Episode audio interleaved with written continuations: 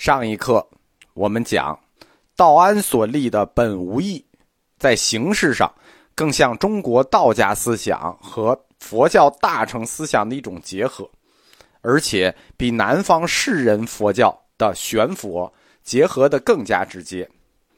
我们来对比一下佛道两家关于最初创造论之间的区别。《道德经》说：“有物混成，先天地生。”有物混成的混沌，是道家所说先天地而生的本初物质。那混沌是一种物质的有。道安认为，大乘佛教的诸法实相，所谓诸法，即万物万有万法的世界；实相，即这些世界事物的本质原因。而诸法的实相是什么？是无，佛家认为无是万物诸法本初的根源。道家认为叫混沌，佛家认为叫无，就是道安认为的佛家叫无。无只是叫无，它其实也是有，因为它是根源。它没有，那怎么叫根源呢？所以它是一种虚无的精神上的有。道安。还是把本无和末有这两个概念给对立起来了。他试图通过禅定的观想来排除末有，来认识本无，实际还是对立了。从本质上说，道安的本无义和道家的混沌说区别是什么呢？道家认为事物的根本是常有，常有。道安认为事物的根本是常无，这个常无不是不存在，它存在就是常无。我们特别难理解的地方，就是道安的本无义的地方，就在于我们认为不存在就是不存在，道安认为不存在，它不可，它是一种存在，对吧？我们觉得不存在就没有。道安认为不存在不是没有，不存在是一种存在。无只是作为名字，只是一个代指，它并不包含汉语里无的实际意义。无作为物质，它是不存在的。但是作为存在，或者说我们说，如果说是精神的话，它也不一定是精神。它作为存在，它是一种存在。我说明白了吗？就不明白就算了吧。道安自创的本土般若本无理论，直到鸠摩罗什学派在系统的向中国介绍了大乘中观学之后，佛教学者才逐渐明白了佛家的般若和中国本土般若的本无他们之间的细微差别。道安的般若之智。跟鸠摩罗什的般若之智，或者说中国般若与印度般若，那细微的差别到底在哪儿呢？啊，这理理论更上层楼啊，更难。我们中国般若，我们展开说啊，道安认为我们中国般若有三个方面的含义，这三个方面的含义叫做如、法性、真迹，就是什么叫般若？三层含义。如法性真迹，一层一层一层，这三层摞起来叫般若，它构成了般若。那这三者是如何界定的呢？这三者界定的差别，就是中国般若与中观学派般若的差别。道安的弟子庐山慧远和鸠摩罗什关于这个般若的定义。就这三个如法性真迹之间的定义一直在争论，而且这个争论是极专业级的。他们的结果最终影响了中国佛教关于般若理论的解释。这三者如法性真迹构成的般若的概念的讨论，收在慧远与鸠摩罗什的通信集《大乘大义章》里头，其中有一章叫做“次问如法性真迹并答”。我们来。展开讲一下，这个如法性真迹，才就知道我们中国般若与大乘中观学派的般若那个细微的差距，就我们二者之间的差距是什么？首先要谈什么叫如，对吧？它是三层嘛？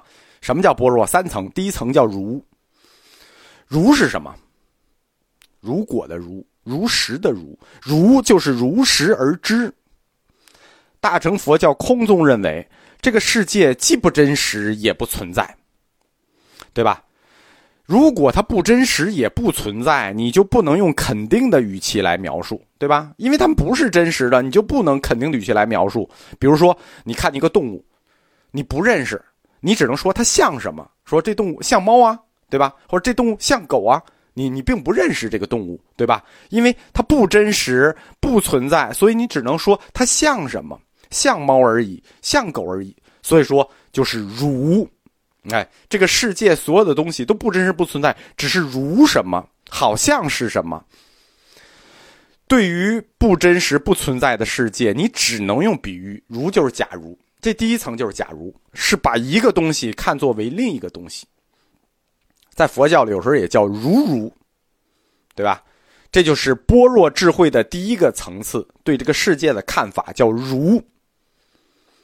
这个“如”的定义虽然很好，但是啊，它经不住深想。就是说，古代哲学没有那么严密。如果放到现代，他直接就看到这个佛教哲学的一个漏洞，因为“如”的概念会无限的定义下去，对吧？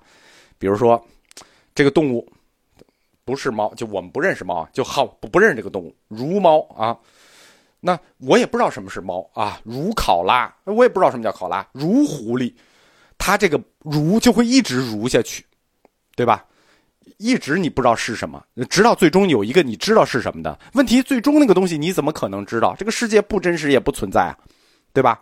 比如说这个水，这不是水，只是如水而已啊！你喝了一杯，只是如水而已，你怎么知道它如的那个水的？对吧？你最终一定有个肯定物，但是不真实的世界你是没有那个肯定物的，所以这个如它也有哲学漏洞。般若的第一个层次就是如，第二个层次什么叫法性，对吧？在如之上就是法性，如是好像。既然如是比喻好像，那么刨掉这个比喻，刨掉这个好像，这个如。如了的事物的实质是什么？法性就是事物的本质是什么？就我们说的，你比如下去，一直比如下去，总有一个确定物，对吧？最后这个确定物，咱们假设这个确定物你就知道了。最后我就知道它是水，如水。那么这个确定物水，它的本质是什么？咱先不说你能如了那个确定物啊，就说这确定物我们认了，那这个确定物的本质是什么？这个本质就是法性，法性就是你比如物的本质，你比如的根据。讲明白了吗？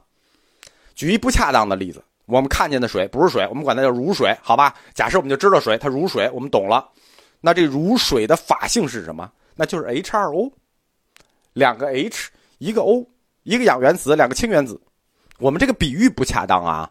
因为这个法性的本质应该是什么呢？应该是无。那我们这个水的法性，我们还给它比了两个氢原子，一个氧原子，就是比喻，就是比喻到最后它的那个本质，那个本质是无。我我就这么讲，你们理解一下啊。这就是般若智慧的第二个层次。第一个层次，如世界是如；第二个层次，如的本质是法性，法性是空。般若智慧的第三个层次，真迹。什么叫真迹？真实的真，实际的际，这个词也做实际啊。这个般若智慧的第三层叫实际，真迹也叫实际。汉语里“实际”这个词就是从这儿来的。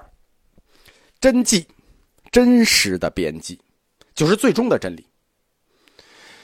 如是法性，法性的空，对吧？如的本质是法性，法性的本质是空，法性的空。也是空，这就是真迹。什么意思？世界的如是建立在法性的空上的，法性的空，它的本质也是空，它的法性空的本质就是真迹，就是空。因此，大乘佛教认为般若智有三个层次，就是。初为如，终为法性，后为真迹，懂什么意思吗？如这个世界，假如是这样，它的本质法性，法性空，法性如的本质是空，法性空的本质，法性的本质也是空，真迹就是法性的本质也是空。